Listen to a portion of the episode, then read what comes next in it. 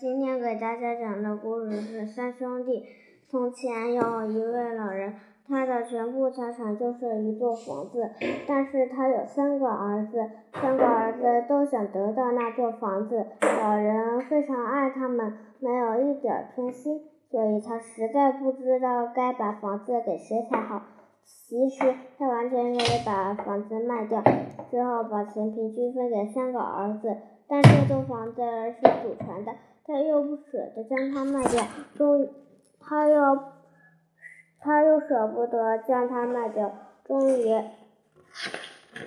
终于他想出了一，想他想出了一个好主意，他让三个儿子每人都去学一门手艺，等他们学成的时候，谁的本领最大，谁就能得到房子。三个儿子同意去试一试，于是大儿子去做了提，于是大儿子去做了提铁匠，而二儿子去做了剃头师傅，小儿子去做了机匠师。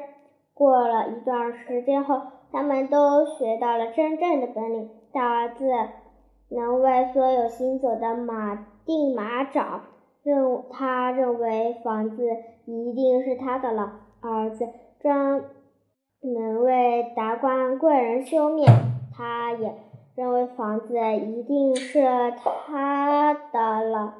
而小儿子就没有那么幸运了，他成天挨打，不过他始终告诉自己一定会成功的，他一定会得到房子的。约定的期限到了，三个儿子一起回到了父亲那里。他们一起商量该怎商量该怎样来比试本事。这时笔试本里。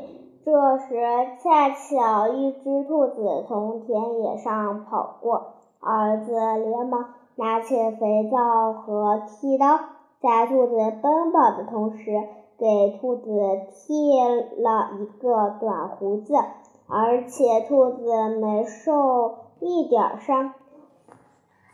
他的父亲看到后非常高兴地说：“你做的太好了！如果兄弟不如你，那么房子就归就归你了。”不一会儿，一辆马车驶来，大儿子连忙走了过去。他在马他在马跑着的时候，取下了马的四个铁掌，然后又给马钉上了四个崭新的铁掌。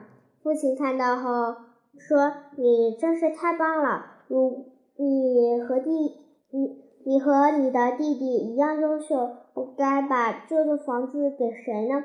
这时，天空下起了雨。小儿子对父亲说：“父亲，现在该我展示自己的本领了。”说出，他拔出宝剑，在雨中挥舞起来，雨水丝毫漏不过来，他的身上丝毫没湿。随着雨越下越大。他的剑也越舞越快，但是他身上始终都是干的。父亲大吃一惊，说：“房子是你的了。”于是，一切都按照他们之前的约定约定进行着。他的两个哥哥也都心服口服，但是两个哥哥并没有搬出去。因为他们兄弟之间非常和睦，谁也不愿意离开谁，而且他们每人都有一门手艺，所以他们赚了很多钱。就这样，他们一直幸福的生活在一起，就连死后，人们也把他们三兄弟合葬在一个坟墓里。童话无疑，小儿子以自己卓越的。卓越的击剑本领胜过了自己的哥哥，但他并没有因此而独占家产，而是和两个哥哥一起生活家和万事兴，对待亲人一定不要自私哦。好啦，今天的故事讲完了，下期再见，拜拜。